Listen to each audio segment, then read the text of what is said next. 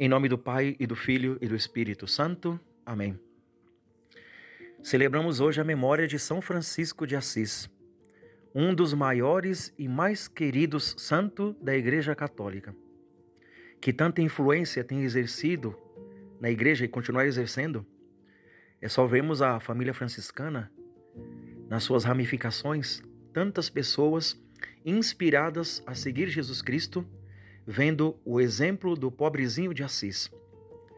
Eu baixei há alguns dias um livrinho dele muito lindo, se chama Florinhas de São Francisco de Assis. E esse livrinho relata alguns episódios da vida do santo, alguns de seus feitos. Um livro muito lindo, realmente. Está disponível na, na internet. E eu vou ler apenas dois relatos aqui para vermos a grandeza desse santo. Então, o primeiro relato nos mostra onde está a grandeza de São Francisco de Assis. E, e é o santo, o próprio santo que responde. Frei Mazeu é, um homem de grande santidade, discípulo de São Francisco, um dia perguntou a ele: Por que a ti? Por que a ti? Por que a ti? E São Francisco disse: O que você quer dizer com isso? E o Frei respondeu: De onde vem que todos correm a ti? E cada qual parece que só deseja ver-te, ouvir-te e obedecer-te? Tu não és formoso de corpo, não possuis grande ciência, não és nobre. De onde vem, pois, que toda a gente corre atrás de ti? Ouvindo isto, o santo, com grande alegria de espírito, levantando o rosto para o céu, esteve por largo espaço, com a mente elevada em Deus. E depois que voltou a si, ajoelhou-se, deu graças e louvores ao Senhor, e logo com muito fervor, voltando-se para Frei Maceu, disse: Queres saber por que a mim? Queres saber por que a mim? Queres saber por que a mim toda a gente corre? Isto me vem daqueles olhos do Altíssimo Deus, os quais por toda parte contemplam os bons e os maus. E como estes olhos santíssimos não descobriram entre os pecadores nenhum mais vil, nem mais ignorante, nem maior do que eu, e como para levar a cabo a maravilha que intentava não achou sobre a terra mais vil criatura, escolheu-me a mim, para confundir a nobreza, e a grandeza, e a força, e a formosura, e a grandeza do mundo, para que se reconheça que toda a virtude e todo o bem lhe pertencem e não à criatura, e que ninguém se pode gloriar em sua presença. Mas se alguém se gloriar, glorie-se no Senhor, a quem pertence toda a honra e a glória por toda a eternidade. Então Frei Maceu, ao ouvir tão humilde resposta, dita com tão grande louvor, se espantou e conheceu que São Francisco estava falando em verdadeira humildade. Então esse é o primeiro exemplo, aí vemos a, a humildade do santo. E seguindo a Bíblia, que Deus eleva os humildes, se entende todas as outras maravilhas da vida de São Francisco de Assis. Maravilhas tais a tal ponto de conversar com os animais, nosso Senhor Jesus Cristo havia dito que quem crer nele faria coisas maiores. E esse é um exemplo claro, tudo o que fez São Francisco. Eu quero ler esse segundo relato, que é realmente muito lindo, que justamente como São, São Francisco de Assis, ele fez as pazes entre o lobo e os habitantes da cidade de Gúbio. Eu vou ler o relato, é um pouquinho longo, mas vale a pena, para entendermos como Deus se utilizava desse santo.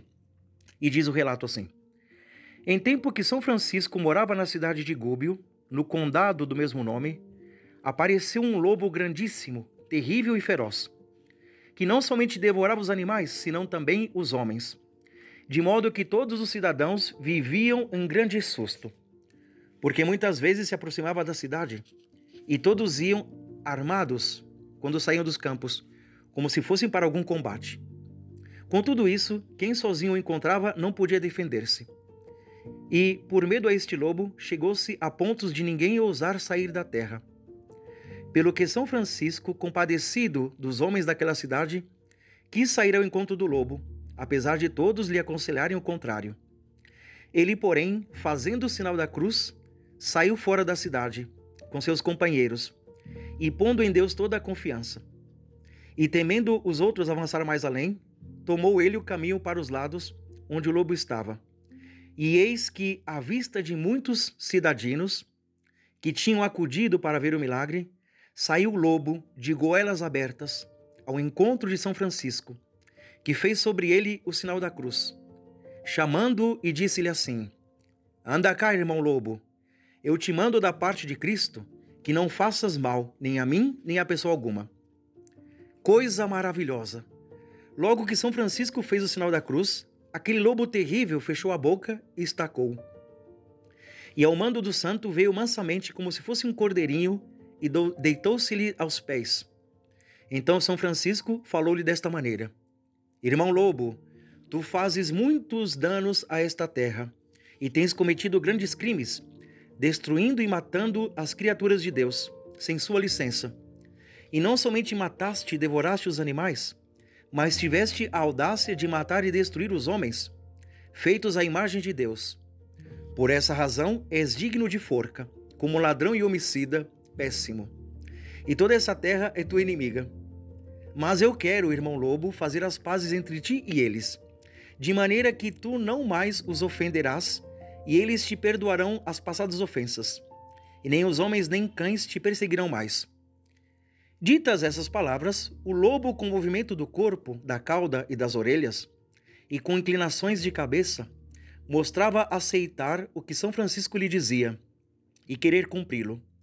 E então São Francisco acrescentou: Irmão lobo, visto ser do teu agrado observar a paz, eu te prometo, da parte dos homens desta terra, atender ao teu sustento, enquanto fores vivo, de sorte que não padeças fome porque eu sei muito bem que foi ela que te levou a fazer tanto mal. Mas agora, já que eu te concedo esta graça, quero, irmão lobo, que me prometas nunca mais tornar a fazer mal nem a homem nem a animal. Prometes isso? E o lobo, com uma inclinação de cabeça, deu evidente sinal de que prometia. Irmão lobo, disse mais São Francisco, para que eu me possa fiar de ti, quero que me des uma prova da tua promessa. E estendendo a mão para receber o juramento, levantou o lobo a pata dianteira e familiarmente a colocou na mão de São Francisco, dando-lhe o sinal pedido. Então acrescentou São Francisco: Irmão Lobo, eu te mando em nome de Jesus Cristo que venhas comigo, sem temor algum, e vamos concluir esta paz em nome de Deus. E o lobo, obediente, foi com ele, manso como um cordeiro do que os cidadinos tomaram grande maravilha. E subitamente correu esta novidade por toda a terra. E toda a gente, grandes e pequenos, homens e mulheres, jovens e velhos, correram à praça a ver o lobo com São Francisco. E estando ali todo o povo reunido, levantou-se o santo e pôs-se a pregar, dizendo, entre outras coisas, que pelos pecados permite Deus tais calamidades, e que muito mais perigoso é o fogo do inferno, que eternamente há de durar para os condenados, do que a raiva do lobo, que só o corpo pode matar. E assim quanto é de temer a boca do inferno, quando tanta multidão tem medo e terror a, boca de um pequeno animal? Voltai, portanto, caríssimos a Deus, e fazei com digna penitência de vossos pecados, e Deus vos livrará agora do lobo e do fogo eterno no futuro. Maravilhoso. Feita essa prática, disse São Francisco: Escutai, irmãos meus, o irmão lobo que está aqui diante de vós prometeu e deu-me juramento de fazer as pazes convosco e de não vos ofender mais em coisa alguma, se vós prometerdes dar-lhe os alimentos necessários. E eu fico por fiador de que ele observará fielmente o tratado de paz. Então o povo, todo a uma voz, prometeu alimentar o lobo continuamente. E São Francisco, perante todo o povo, disse ao lobo: e tu, irmão lobo, prometes cumprir o tratado de paz, não ofendendo nem aos homens, nem aos animais, nem a criatura alguma? E o lobo, ajoelhando-se, inclinando a cabeça, e com mansos sinais do corpo, da cauda e das orelhas, mostrava como podia que queria cumprir todo o pacto. E disse São Francisco: Eu quero, irmão lobo, que da mesma maneira que fora de portas, me destes fé da tua promessa também há des diante desse povo, para que eu fique certo de que não me enganarás na fiadoria que por ti fez, fiz. Então o lobo, levantando a pata direita, pô-la na mão de São Francisco. Donde depois e do mais que ficava dito, houve tanta admiração e alegria em todo o povo, Assim, pela devoção do santo, como pela novidade do milagre e a mansidão do lobo, que todos começaram a clamar ao céu, louvando e bendizendo a Deus, que lhes havia mandado São Francisco, para que por seus merecimentos fossem livres daquela besta feroz. Depois viveu o dito lobo em Gúbio ainda dois anos, e familiarmente entrava pelas casas, ia de porta em porta, sem fazer mal a ninguém, nem de pessoa alguma lhe fazer a ele. E era alimentado generosamente por todos, e andava tão à vontade pelas ruas que nem os cães lhe ladravam. Finalmente, passados dois anos, o irmão lobo morreu de velhice, do que toda a gente houve muita dor. Vendo andar tão mansamente pela cidade, melhor se recordavam da virtude e santidade de São Francisco. A honra de Cristo. Amém. Então, esses dois exemplos nos mostram a grandeza desse santo e vamos pedir hoje que São Francisco interceda sempre por nós. Seja louvado nosso Senhor Jesus Cristo, para sempre seja louvado.